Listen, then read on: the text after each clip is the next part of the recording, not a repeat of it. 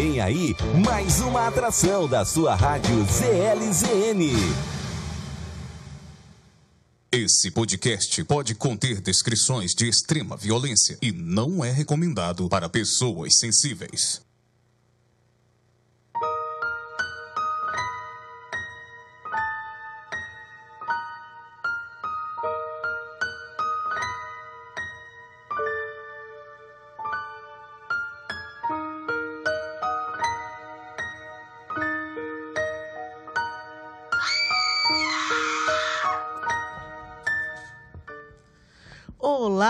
Boa noite a todos os ouvintes da Rádio ZLZN. Eu sou Bruna Chagas e está no ar mais um podcast Além do Crime. Boa noite, Penélope, a minha companheira aqui do Boa noite, bancada. Bruna. Tudo bem, doutora Penélope? Tudo bem, graças a Deus. Que E dia aí? hoje, né? Tem mais uma história macabra pra gente contar. Temos, temos mais um assunto palpitante. Isso, mas aqui do nosso lado, como de costume, a gente está trazendo agora duas, né, duas convidadas, hoje duas mulheres empoderadas, poderosas. A doutora, quero agradecer a presença da doutora Tatiane Araújo, psicóloga, especialista em saúde mental. Bem-vinda. Oi, Bruna, obrigada. É um prazer estar aqui com vocês, contribuindo, né? E Falando de crime, que é, né, infelizmente é um assunto bem pesado, mas que é corriqueiro nas nossas vidas, né? E aqui ao lado dela, a nossa doutora poderosíssima Carolina Maia Chagas, mas não é parente, né? A gente só tem o mesmo sobrenome. Bem-vinda, promotora. Quem sabe, né? sabe? Ela atua agora na terceira vara do júri. Bem-vinda, eu tô muito feliz com a sua presença aqui, doutora. Muito obrigada, é um grande prazer, né, poder estar ao lado de vocês aqui, só mulheres, né? Isso. Então, Isso é muito importante para nossa sociedade. Para mim, especialmente, eu quero agradecer o convite, a confiança, e é sempre um prazer muito grande poder contribuir de alguma maneira, tanto para o esclarecimento da, da, questão trazida hoje, e a gente não pode perder a oportunidade de dizer para combater esse aumento da criminalidade que Isso. está trazendo, né? Tantas coisas ruins para a nossa sociedade e que está transformando a nossa, a nossa cidade de Manaus, que era tão pacata. Então, o que eu puder contribuir será um grande prazer. que bom. Muito obrigada. Seja bem-vinda. Obrigada. Então, de, feitas as apresentações, né? Mas a gente precisa dar os recadinhos. Gente, para quem tá ligando aí agora, o Facebook, o YouTube, o Instagram do Imediato, acessem, compartilhem, comentem e, claro, curtam, né? Pra, pra gente. Curtam. com- levem, né? Mandem mensagens. Levem a mais pessoas do Amazonas, porque é o primeiro podcast True Crime, ou crimes reais, né? Produzido aqui pela gente, né? Pela nossa, aqui na nossa terra. Então a gente está contando esses crimes toda quinta-feira ao vivo, às 19 horas, aqui na Rádio ZLZN e, claro, nas plataformas do imediato, né, gente? Então corre aí, compartilha, chama a mamãe, parente, primo, vizinho. Vamos ouvir mais essa história. Mas hoje a gente vai fazer um pouco diferente, Penélope. A gente o que preparou. vai acontecer hoje, Bruna? A gente preparou uma surpresinha para os ouvintes é, e a gente vai saber da história agora, Digão. Joga aí pra gente a história, por favor, do crime de hoje.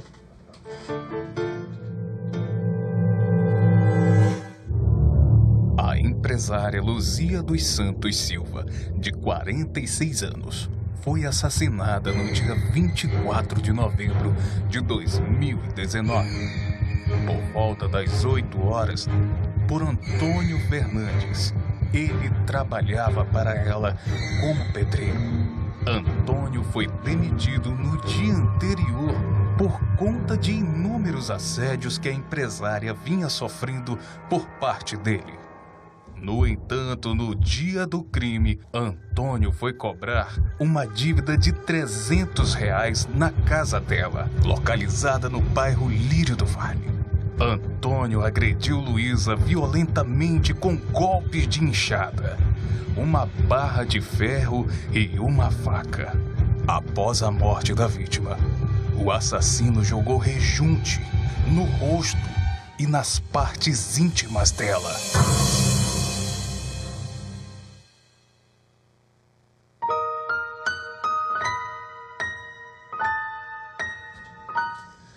Minha nossa, né? Que história realmente pesada, né, gente?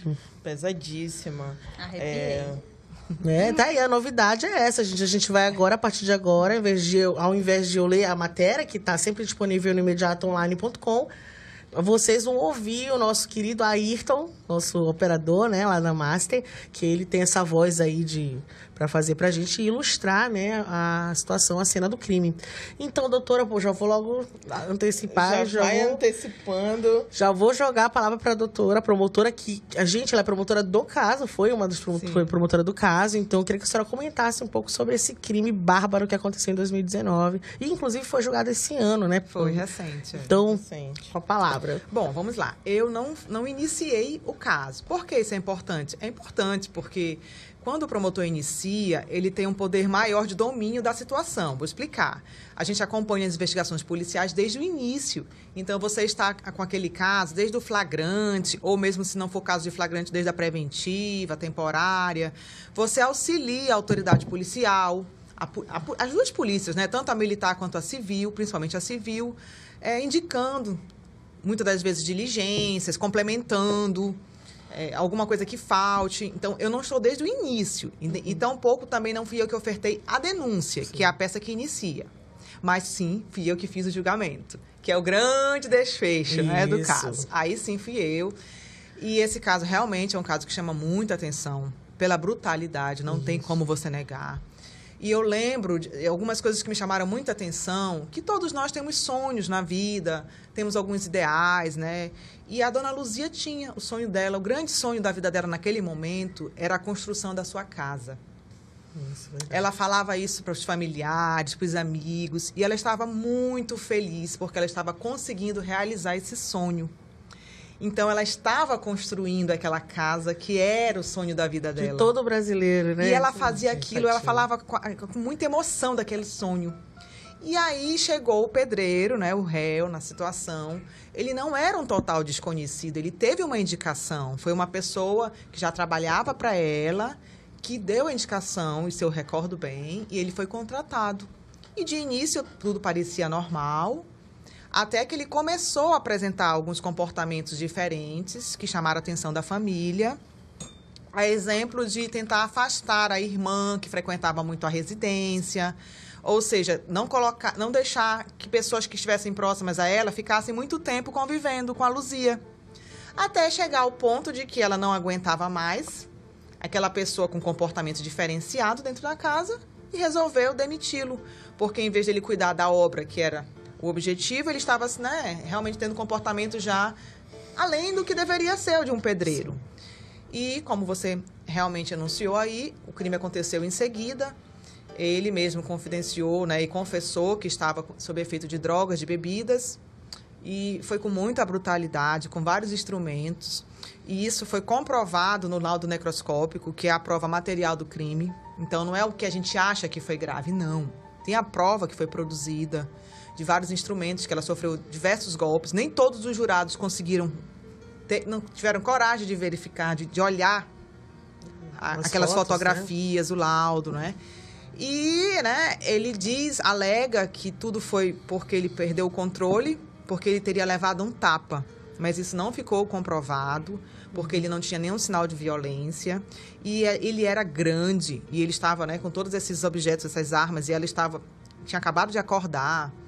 Então, realmente foi uma coisa de muita covardia. E É, que acabou com o sonho da dona Luzia. Infelizmente, né? Inclusive, a gente fala aqui no podcast, doutora, que a gente faz o podcast com muita responsabilidade. A gente preserva o máximo que a gente pode as vítimas, a família das vítimas. A gente tenta trazer a, parte mais técnica para evitar é, que haja, é, é, assim... Achismos, né? Achismos, né? ter. A gente É traz só- as pessoas envolvidas no caso. Então, só para relembrar aí para nosso, os nossos ouvintes e nossos telespectadores que a gente trata esse, eh, todos os casos com muita responsabilidade. E nesse caso específico, ele foi condenado por homicídio triplamente qualificado, né? É, roubo, Acredito E- que foi furto. Na hora eu pedi a furto? desclassificação. pediu a Por desclassificação. quê? Porque não pode ser roubo se a pessoa já estava morta. Porque no roubo, o que diferencia do furto é justamente a violência ou a grave ameaça. Então não tinha nem violência nem grave a- ameaça contra uma pessoa morta já. Certo. Então, não é? quando ele praticou a subtração, já foi de uma pessoa sem vida. Então, por isso então, o furto. não- Só para as pessoas que não, não entenderam, né? Na verdade, ele- ela era uma empresária de confecção de Isso. roupa e ele, após assassiná-la, levou as roupas dela, as roupas que ela vendia, não é Exatamente. isso? Então, é isso que ela explicou agora, né? Isso. Foi furto, já que ela estava já morta E o momento. vilipêndio ao cadáver, né? Isso. Também porque após a morte, ele jogou essa substância, que é uma substância utilizada na obra, e ainda a situação que já era bárbara, já era grotesca de você olhar, ficou ainda pior. E realmente teve a questão do vilipêndio. Aí uma questão que, inclusive, nós, que estávamos, eu e a Bruna, que estávamos estudando o caso, ficou é, ainda não, não muito Clara. é, clara pra gente é, se houve ou não o estupro, né? É, ou, no caso, seria o vilipêndio, se ela tivesse já morta, ele tivesse cometido algum ato sexual. E aí eu gostaria que a senhora explicasse para os nossos ouvintes e telespectadores essa questão. Não, realmente não, é, ficou demonstrado que não, porque ao mesmo tempo que foi juntado o laudo necroscópico, foi juntado um laudo realmente que não houve nenhum eh, presença de espermatozoides ou violência sexual. Então foi descartada, senão o Ministério Público teria que realmente fazer um aditamento à peça inicial para também ele ser julgado desse crime sexual. Perfeito. Não doutora. houve a comprovação. Agora, assim, falando da brutalidade, né? Aí eu já queria puxar um pouco pro lado da psicologia. Bora. É, assim, a gente tem essa. Quando a gente cobriu, né, jornalisticamente, né, falando, na época, eu lembro muito de a gente comentar. Isso saiu em várias matérias que eu fui relendo agora, né, nos grandes jornais e tal, que ele tinha cometido assédio, né? Ela sofria assédio, por isso que ele, ela o demitiu um dia antes da, do assassinato. E aí eu queria saber dessa brutalidade, dessa raiva, porque aquilo ali não, aquilo ali não, não é possível que foi por 300 reais que ele fez toda essa brutalidade com ela. Matou daquela forma grotesca, né? Com um pedaço de, de Enxada. de enxada e com faca. Barra Enfim, eu queria que tu comentasse, Tatiane, é, que é psicóloga especialista em saúde mental, entre outras especialidades, mas eu queria que ela falasse um pouquinho disso, dessa raiva. Eu acho que foi uma, um- uma agressão muito forte. E no final ainda jogou rejunte, jogou uma coisa que era do trabalho dele, né? Nas partes íntimas dela. Tem Isso algum tem alguma coisa? significado? É. É, assim. Tem, tem, pode ter algum significado, né? Então, a raiva, ela sempre é direcionada para algo, para alguém, né? Isso é fato. Porém, realmente, só o fato dos 300 reais não sustentariam a brutalidade desse crime, emocionalmente falando.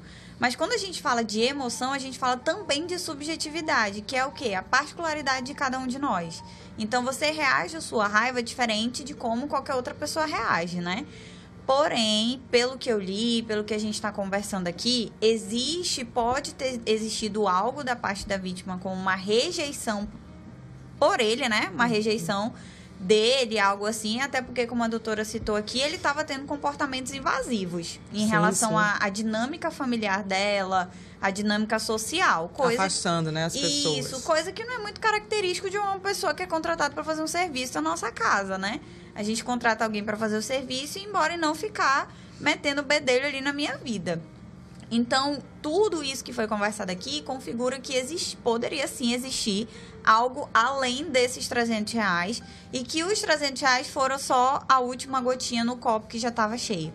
Então, existe aí por trás disso uma intolerância à rejeição, que pode ser uma ferida emocional que ele carrega de muitos anos. Então, todos os nossos comportamentos e atitudes de hoje, eles refletem alguma falta, alguma carência que nós tivemos lá atrás.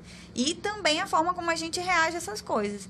Então, hoje a gente vê muitos é, feminicídios aí porque a pessoa quer sair do relacionamento e o cara não quer deixar, por medo de ser rejeitado, abandonado, não vai suportar ver essa mulher com outra pessoa. Então não é só esse comportamento de posse aparente, é o que está por trás disso. Então o que ficou claro para mim em relação a esse caso, que não foi apenas os 300 reais. Os 300 reais foi o estopim de algo que já estava sendo acumulado aí de muito tempo. Doutora, e essa violência extrema?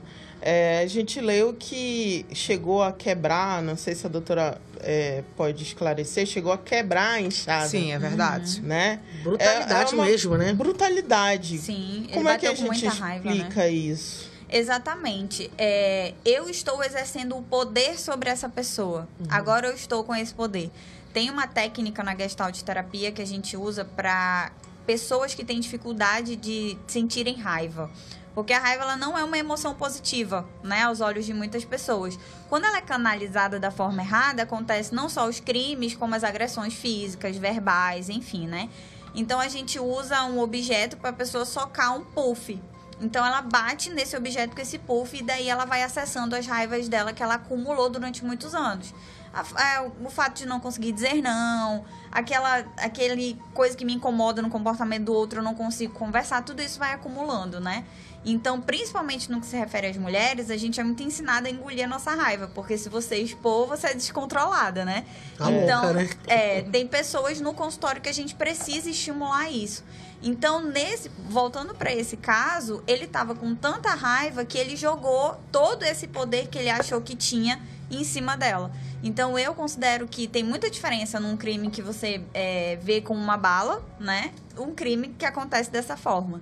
Então, isso é muito característico de crime passional. Crime passional, ele não acontece assim, de modo geral. Quanto mais a pessoa vai, vai nutrindo aquela raiva, mais cruel é o crime. Visto aí o que aconteceu com a Elisa Samúdio, por exemplo, né? Que a gente já sabe que foi uma construção. Ela já vinha expondo, já vinha falando. Então, é uma forma de dizer, ah, é, pera lá que tu vai ver só. E aí fazer esse tipo de coisa, né? Interessante. E a questão do rejunte, tem, teria algum significado? Seria, ele queria, sei lá, assinar o crime? Seria uma assinatura? Porque tem, a gente sabe, é, por vários estudos, várias leituras, que, por exemplo, um serial killer ele tem uma assinatura, né? Será que se ele voltar ao seio da sociedade, ele voltaria a delinquir dessa maneira? E aí isso talvez seria uma assinatura dele? É, quando a gente fala de serial, killers, a gente entra em contato com essas assinaturas e a gente também entra em contato com o histórico deles, né? Assim, todos Sim. têm um histórico e um motivo. Não explica, mas justifica. Não justifica, mas explica, né? Então, Sim. todos têm uma história por trás aí. E a assinatura deles está geralmente desenhada com essa história. Então, simbolicamente falando, o rosto e a nossa genitália são as partes que a gente mais utiliza durante os atos sexuais. Que talvez tenha sido essa pulsão aí, né? Dessa, dessa paixão, dessa obsessão que ele pode ter desenvolvido por ela. E aí justifica nessa questão dessa assinatura aí, entre aspas. Porém, eu acho que isso está ligado, tendo como base que os 300 reais não foi a motivação principal do crime. Entende? Então foi mais Sim. a questão da rejeição, do ela não me quer, e a gente não sabe como o que, que aconteceu no calor da emoção. Ela pode ter dito algumas coisas pra ele que suscitou esses sentimentos e ele não aceitou e aí acabou fazendo isso, né? Que a gente sabe que existem descompensações emocionais aí de formas graves que suscita nisso. O abuso de álcool, de drogas, a pessoa já tem uma predisposição para agressão e acaba acontecendo também. Então eu que acredito. foi inclusive o caso dele, né? Sim, a- acredito que a tava- maioria, né? É isso que eu ia assim, dizer, né, doutora?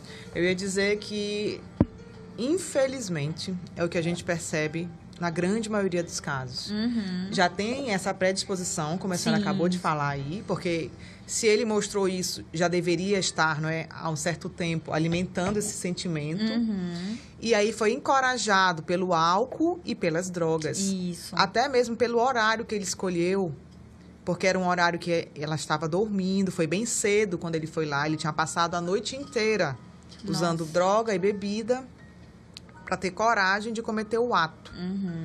Então, o- a maioria dos crimes que a gente se depara de violência Isso. e de morte estão ligados ao E aí- abuso de álcool e de drogas. Às vezes a pessoa já até pensa nisso. Nossa, e se o fulano morresse? Tendo em vista os dois filmes que saíram agora da contando a história da Suzanne von Richthofen, né? Uma Sim. com a visão dela, outra com a visão, Com a do, visão do dele. rapaz.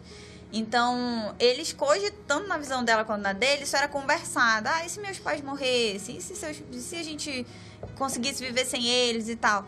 Só que aí, quando é, há essa ingesta de álcool e drogas, Freud fala que a gente... Nós somos constituídos de id, ego e superego, né? Sim. O nosso superego é o que freia as nossas ações. Então, é o que faz eu não sair aqui no tapa com alguém quando eu tô com raiva. Então, esse, esse superego, ele é solúvel em álcool. Porque a gente faz tudo que a gente quer fazer. Então, é por isso que a gente se empodera de coisas que às vezes a gente não é, né? Não sei se vocês já ouviram aquela frase. Ah, fulano bebe, fica... é forte, fulano bebe fica O rico. álcool, o álcool entra, a verdade Verdade sai. sai. Isso, é esse tipo de coisa. E aí eles usam disso. No meu último ano de faculdade, eu estagiei lá na Maria da Penha, né? No, no Azarias Menescal. E aí a maioria lá tava sempre falando, ah, porque eu bebi e tal. E aí o Lacan, ele fala, né, que o álcool, é, ele só suscita coisas que você pensou sóbrio. Então não foi por causa do álcool. Você já tem, já queria fazer isso e o álcool ajudou a te encorajar mais. Potencializa. Isso, Potencializa, potencializa, né? exatamente. Doutor, Antes de a gente continuar, a gente precisa dar um recadinho aqui para dar um beijo pro pessoal que acompanha a gente Sim, ao os vivo, nossos os nossos seguidores, aí, seguidores. seguidores. então, quero mandar um beijo pra, da, Sara da pra Sara da Compensa. Quem mais aqui? Sempre assiste a Amandinha gente. Moura, minha aluna. Lucas Lima, que tá aqui. O... A Ah. Cris Almeida, que ontem. Ah, mandaram justamente sugestões para os próximos crimes, não é isso? Isso, mandou sugestão pra Então, gente. gente, obrigada pela participação. Compartilhem, continuem compartilhando, mandando sugestões. Acessem a gente, os antigos casos que a gente já falou, né? Pelo YouTube do Imediato, pelo Facebook. Quem mais, Penelope? Spotify. Spotify. é, em breve, Deezer. Em breve, Deezer e também outras surpresas por aí, né? Outras surpresas. E compartilhem porque a gente vai fazer o sorteio das canecas, né? Do Além do Crime, aqui, Aqui, ó. as nossas, né? Quer tomar uma aguinha aqui que eu tô Convidado tossindo? devia é de presente, né, não? A gente vai dar para os nossos convidados, né? A Em gente breve. tem, a gente sempre é, disponibiliza, dá de presente para os convidados. E a gente já tem a de vocês guardada aí. É, no final a gente vai, vai entregar. Que bom. É, Será a uma gente- ótima recordação. Ah, que legal, façam stories, né? Então, gente, por favor, compartilhem, né? Olha, mulheres falando de crimes. Quem, quem não gosta também um pouco de conversar, um pouco, saber mais dos detalhes, né? Por incrível que pareça, a maioria dos nossos convidados tem sido mulheres. É, Ai, mas não é de propósito, não. Foi Não é de propósito. E eu adorei a proposta do além, né? Porque É, o psicólogo sempre tem o olhar além. Porque o que é superficial, todo mundo tá sabendo, todo mundo tá vendo, né? É, Agora o é. além é que é interessante. É, a, gente, a, gente- a- a proposta do além é exatamente ver o lado psicológico do crime e ver também a questão jurídica do crime. Porque o crime, as pessoas é, geralmente só olham para o fato, né? Mas não sabem o que acontece. É, muitas vezes gera revolta. Por que, que aquela pessoa pegou uma pena tão pequena? Por que, que não Isso. foi ma- maior, né? E por que que levou aquela pessoa a cometer aquele crime? Então, o além do crime, a gente trata disso. Show. Sempre com muito respeito, né? Então, Sempre gente, continuem compartilhando aí, levando a nossa, o nosso podcast para mais locais aí do Amazonas. É isso, Isso. Penélope? Então, vamos continuar, né? Doutora Caroline, uma, uma pergunta. É, por que também não foi considerado feminicídio? Bom, é, ele não tinha relações domésticas e familiares com a Luzia. Ele era um simples contratado, um, um, servi- um serviçal comum, inclusive de pouco tempo, não era nem de muito tempo. Então não foi demonstrada essa relação para poder a gente também pedir essa incidência dessa qualificadora. Isso. Porque as pessoas pensam. é, qual é a, né? a razão da minha, da minha pergunta? Pois não. Que as pessoas têm a ideia de que só porque matou. só Uma por- mulher, né? Desculpa. Entendi. É porque matou a mulher, Uhum. aí já cairia no feminicídio. Deu uma explicada pra gente? Tá, claro. Esclarece, é, esclareça aí para o nosso, pra nosso gente. público. É, Exatamente público. como a doutora acabou de definir, ou seja, não é simplesmente a vítima ser mulher para caracter- caracterizar um feminicídio. Tem que haver essa relação ou de coabitação, ou de, de namoro, ou Familiar. então é familiar. Muitas das vezes pode ser aquela relação de domínio, de, de ver a mulher como uma coisa, um objeto. Muitos feminicídios têm isso. Uhum. Me pertence, né? Exatamente. É, é aquilo de você ver aquela pessoa, aquela mulher, como um objeto seu. né? Uma coisa que, que você que domina, que ela não tem sentimentos nem querer. Então, quando ela faz alguma coisa que não é o que você deseja, principalmente quando ela galga, né? Ou seja, a independência, ou ela quer construir uma relação sem a- aquela pessoa que é a dominadora, aí ela não aceita. Sim. Aí surge o feminicídio.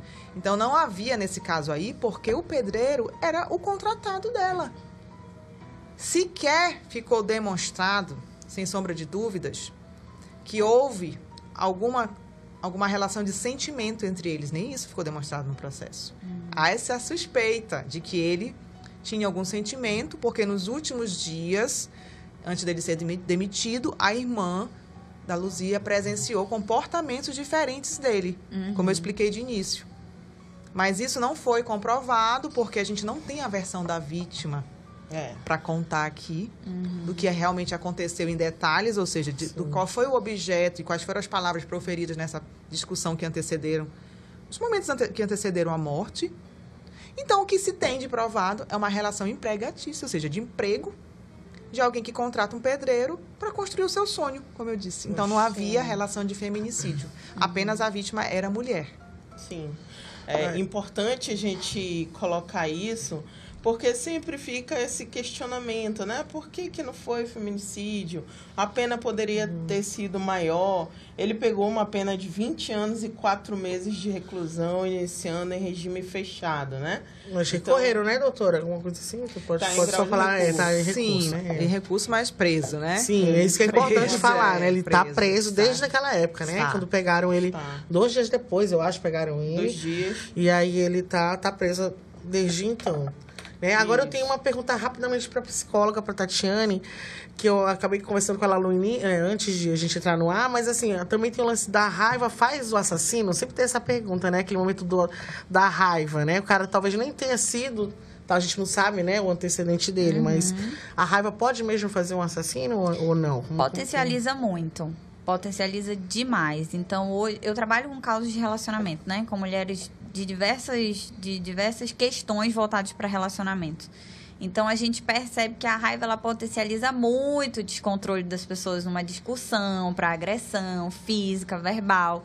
Então, não faz necessariamente, porque senão todo mundo que sente raiva e não sabe controlar acabaria matando alguém, né? Que não é o caso. Porém, potencializa muito, assim como o álcool e as drogas que a gente estava conversando aqui. Se a pessoa já tem uma predisposição, junta com álcool com a droga, junta com a descompensação emocional, aí pronto. Es- explode aí, aí já era. É. Doutora Carolina, é, havia. Ele, é- ele já tinha cometido algum crime? Ele é réu primário, a senhora lembra?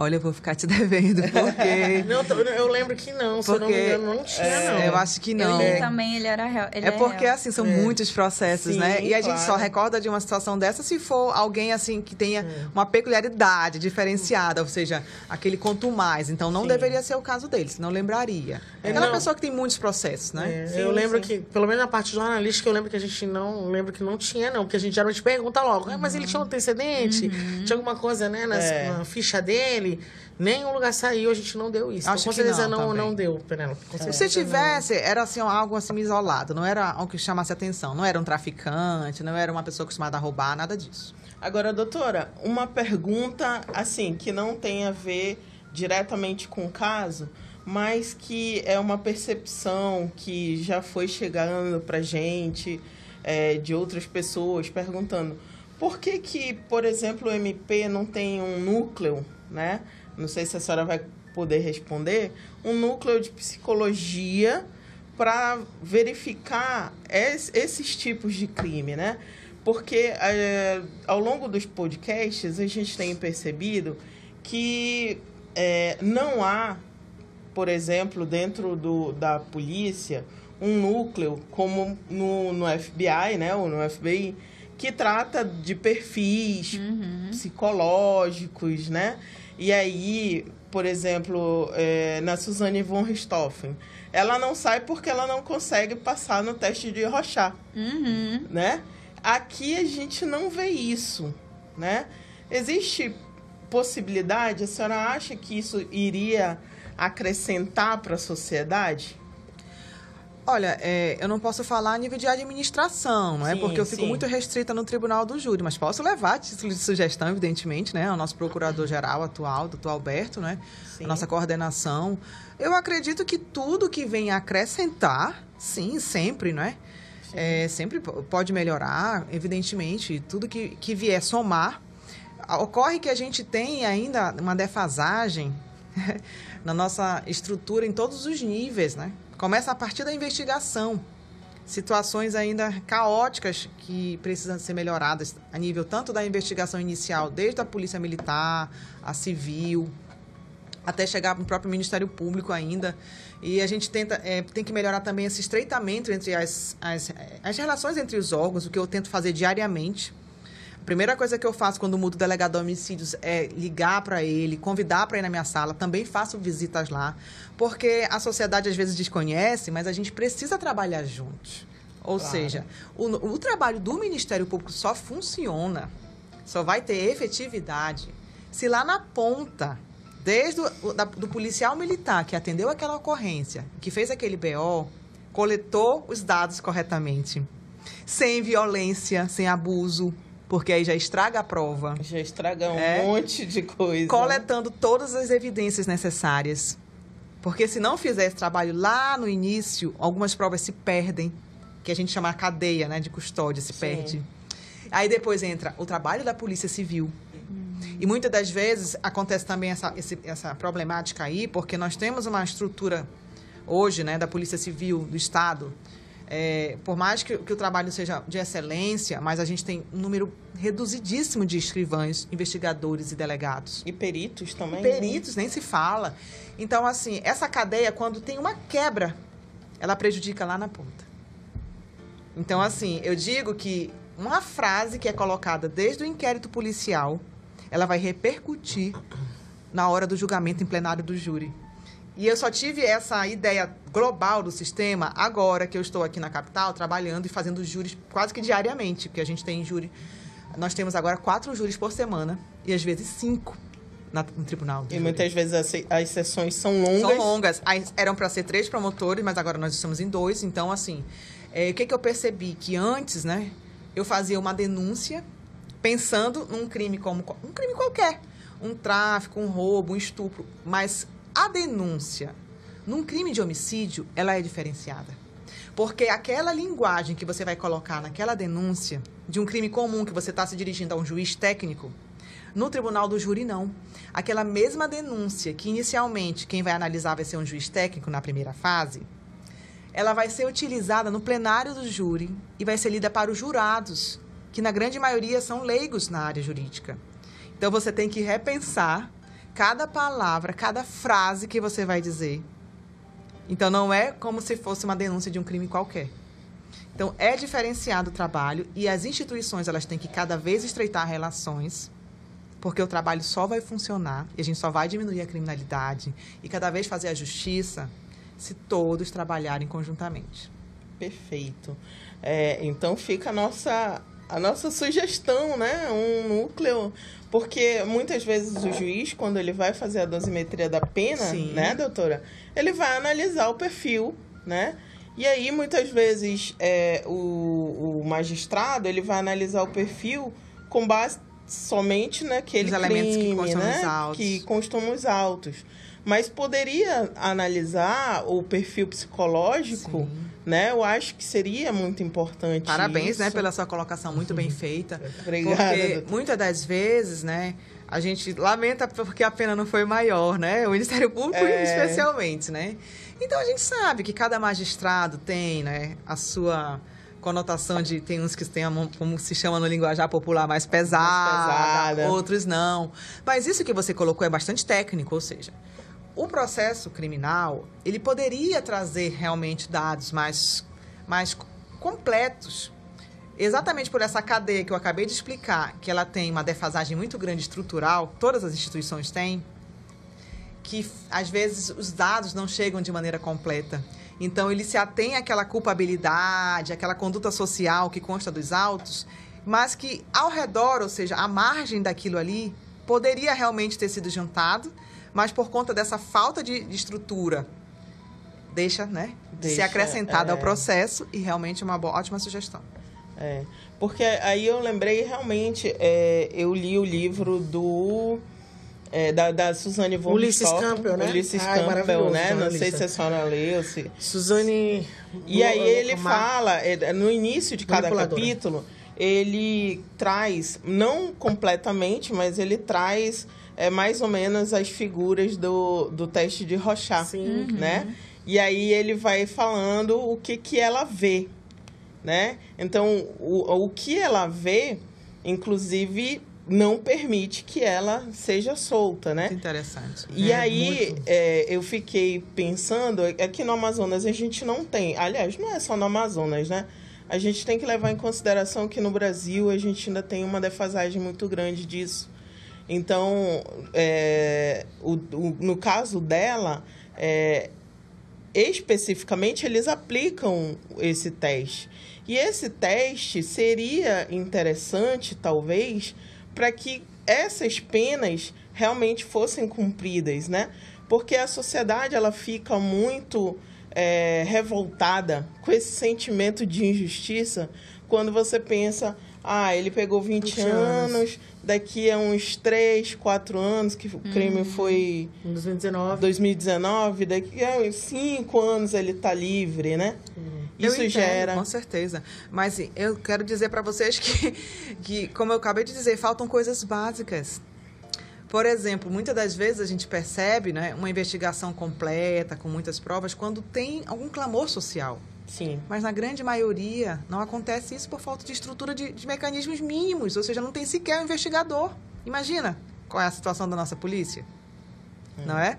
E aí convido a todos os interessados que quiserem assistir as, as sessões de júri para vocês verem que aí não é culpa nossa, nem do Ministério Público, nem da magistratura. Por quê? Num crime, vou dar um exemplo aqui de tentativa de homicídio, a pessoa não fica presa de jeito nenhum, gente. Por causa da pena. E aí não é culpa da gente, por mais bem instruído e completa a investigação no caso, ainda que um processo estivesse com todas essas, nuances aí, aí já é o problema do nosso legislador, né? É. Ou é outra, seja, outra esfera. outra esfera. Então, eu cansei de fazer júris, tanto aqui quanto em Parintins, de eu me desgastar ao máximo, de ficar me, me dando ao máximo, para ao final o réu condenado sair direto para a casa dele. Ai, meu Deus. Nossa. Por quê? Por causa da pena. Então, é a nossa legislação. Ai, nossa, chega a dar muito aquele desespero, né? Disso aí. E infelizmente, esse, esse sentimento que é nutrido dentro da sociedade por causa dessa é, injustiça, vamos colocar entre aspas, né? Porque em tese a justiça foi feita, né? Sim. Mas é, a- o, o sentimento da população em, em relação a essas injustiças gera, gera outras injustiças, Exatamente. né? Acaba fazendo E aí eu sempre faço esse link com a questão do linchamento. O Amazonas, ele é um dos primeiros eh, estados no Brasil. Ou seja, a população prefere fazer justiça por Com as né? próprias Pelas próprias mãos. mãos. Mas eu, eu costumo dar um argumento um pouco diferente no júri, é, porque senão, né, o- os jurados, não sei se vocês sabem, mas eles acompanham a gente o ano todo. É feito o sorteio, então acaba que repete muito, né, o, ju- o jurado. E ele acaba se acostuma, com, já, já, já entende muito, já sabe qual- mais ou menos qual vai ser a pena, né? Porque a pena tá no código, não tem muito onde o juiz se afastar muito daquilo ali. Então, assim, quando a pessoa. Eu já sei que ela vai pegar uma pena que ela não vai ficar presa, e eu já sei que o jurado vai sair dali frustrado né, com aquilo.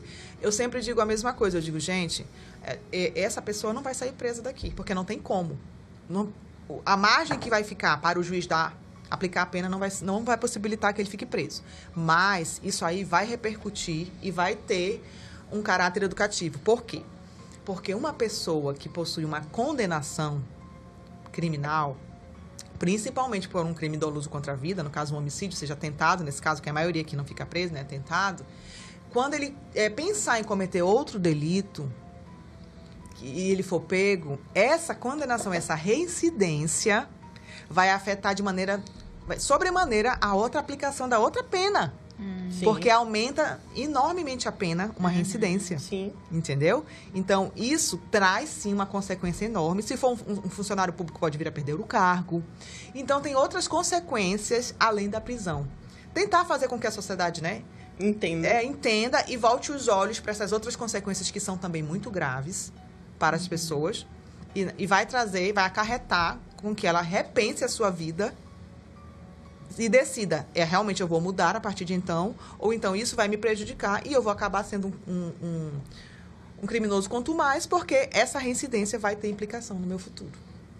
Perfeito, doutora. Agora a Penélope falou há pouco de um livro, né, do Lewis Campbell, que é jornalista. Ele fez, esse, ele escreveu esse livro é, da Suzane. É, eu quero lembrar só o título é, é Manipuladora, Assassina e Manipuladora. É muito interessante para quem quiser ler, porque a gente tem aquele espacinho Isso. próximo do fim aqui. Eu sempre dou uma dica agora de livros. Então, para chamar a atenção da Dark Side, a dona Dark Side, para ver se ela olha pra gente, apoia, patrocina. Mas enquanto isso a gente compra, né? Então É, tá a gente aqui, ó. compra. Na semana passada, na semana retrasada, eu acho que eu falei sobre esse livro aqui, gente. Eu falei que ele era todo bonitinho. Ayrton, mostra aí. Lady Killers, são essas mulheres assassinas. Nossa, quero. Olha que lindo aqui, ó. Você acha que é um livro fofinho, de romance? Cor de né? rosa. Não, Cor de? Não. rosa. É, ó. Lindo, lindo. Mulheres letais, inteligentes e manipuladoras. Isso aqui são crimes reais, que a Dark Side fez maravilhosamente lindo. E aí, pra quem quiser, né, gosta de crimes também, é uma das dicas que foi da semana passada. Eu esqueci de trazer, mas eu já li uma parte é bem bacana. E tem o outro, Penélope, crimes vitorianos macabros, lá na Inglaterra. Né? Então a gente tem, olha que lindo, vermelhinho, capa dura. Pra quem gosta também dessa leitura, eu ainda não li, comprei, mas ainda não li. Esse aqui eu tô lendo primeiro da Lady Killers, né? Então, dona Darkseid, dá uma. Olha aqui pra gente, né, Penélope? É, dá uma verdade. olhada. Né? Então tá aqui as dicas de hoje. A gente tá perto do fim.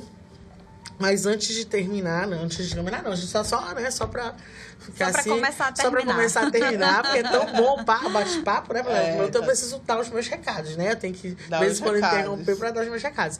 Então lembrem-se, a gente tá no Spotify, as- vocês acham a gente no Spotify, coloquem lá, Além do do crime, crime. né? É muito fácil, ó, tá a gente, tudo lindo, tudo bonitinho, os, os episódios anteriores. Né? Também no YouTube do Imediato, só botar. Ou se você quiser ir no YouTube, joga lá além do crime é, imediato, vai aparecer lá na hora dos nossos vídeos. Né? Quem mais, Penélope? É, YouTube, Facebook, nas Facebook, séries. e também no site, na Rádio ZLZN também a gente encontra. Baixa um aplicativo. Gente, por favor, né? O nosso produto, né? A gente passa aqui, né? Transmitido pela Rádio ZLZN, a primeira rádio profissional é, da internet no Amazonas. Então, esse nosso podcast é uma raridade, doutora, assim, não querendo puxar a nossa sardinha, mas é o primeiro podcast sobre crimes reais, Show. conduzido por mulheres, né? Uma jornalista, uma advogada, e sempre trazendo os especialistas com muito respeito, as vítimas.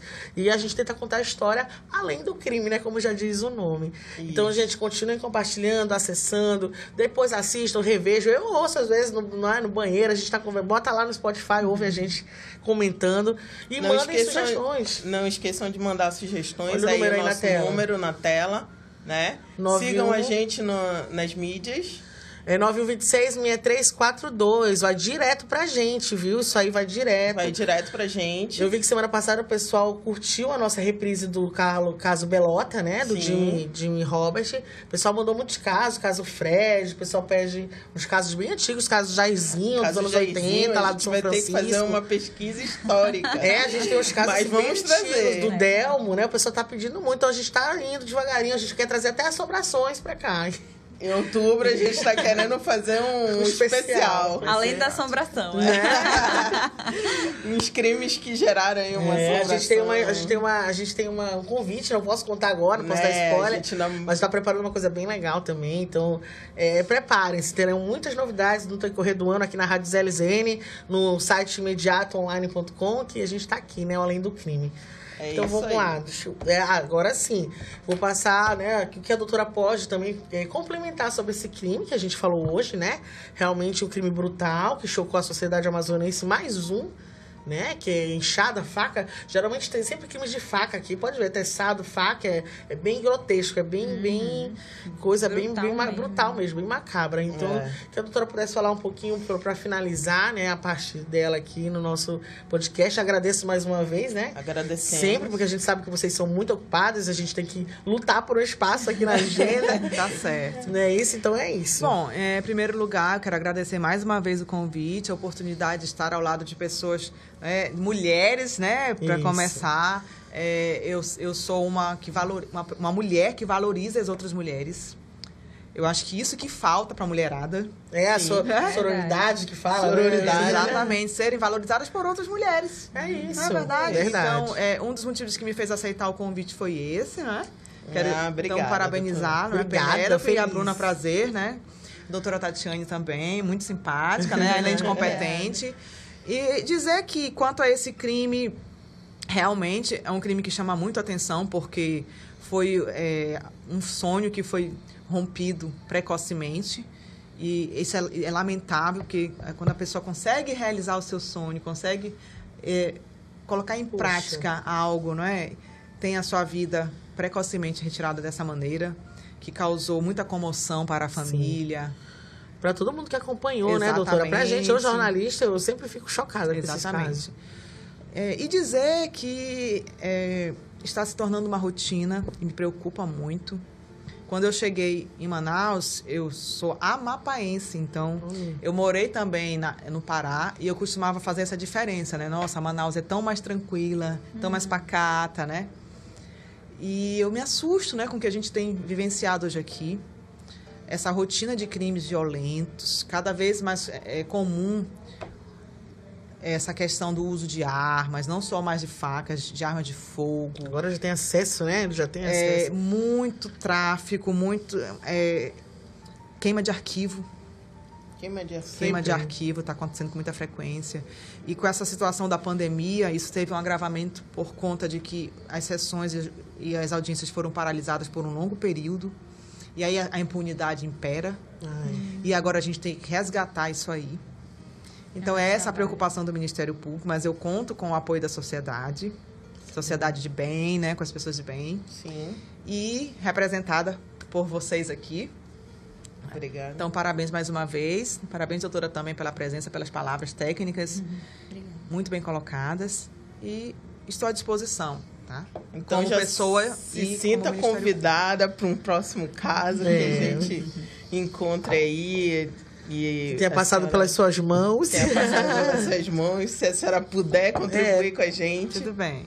Tá né? bom? Então, vontade. Agora eu vou passar a palavra para Tatiane, né? Tatiane Araújo, é, maravilhosa, é, talentosíssima. Eu já soube que ela é colunista, né? Isso, Sim. Da, da, da outra rádio, posso falar? Então, né?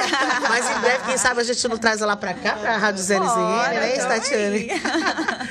Tati, o que você pode comentar, né? Palavras finais sobre esse caso, né? Sim, nossa, é, é assustador, né? Mas primeiramente eu quero agradecer aqui também, tá? Prazer te conhecer, doutora, de verdade, é muito bom, né?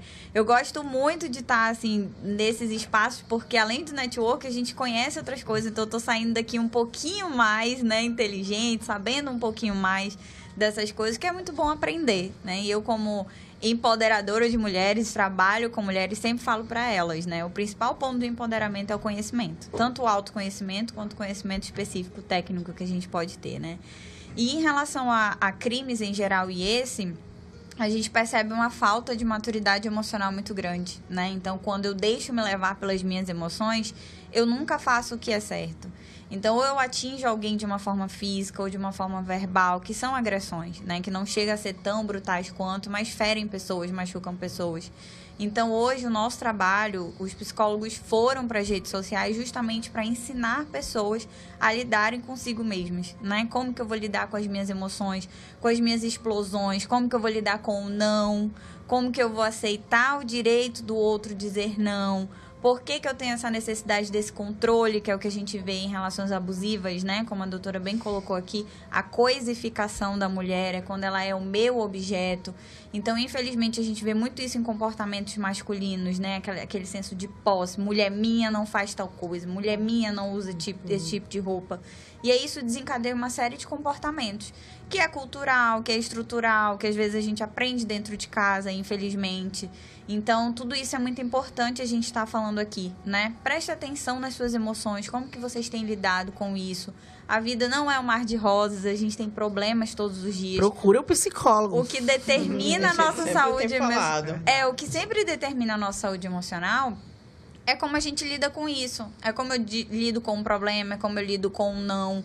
E isso pode é, levar a gente a, a não ter tantos problemas, né? Assim, tudo bem, eu tô aqui num relacionamento, a pessoa não me quer mais. Ah, eu tentei ali dar um beijo, um abraço a alguém. Uma sociedade mais pacificada, Isso, né? Isso, a pessoa disse, não, tá tudo bem. Que tem até uma campanha na internet aí, na época do carnaval, né? Não é não, não, não, é não, não. quero e tudo bem. É o direito do outro ser o que ele quiser, de vestir o que quiser. Sim. Então a gente ainda vive uma sociedade que culpa a vítima, né? Então, ah, foi estuprada Absurdo, porque né? tava com aquela roupa meia-noite na rua. Gente, né? Então vamos cuidar é, das nossas emoções. Ah, eu não estou conseguindo lidar, eu tenho acessões de raiva, eu tenho explosões, eu não consigo conversar. Busque ajuda profissional, isso tem solução.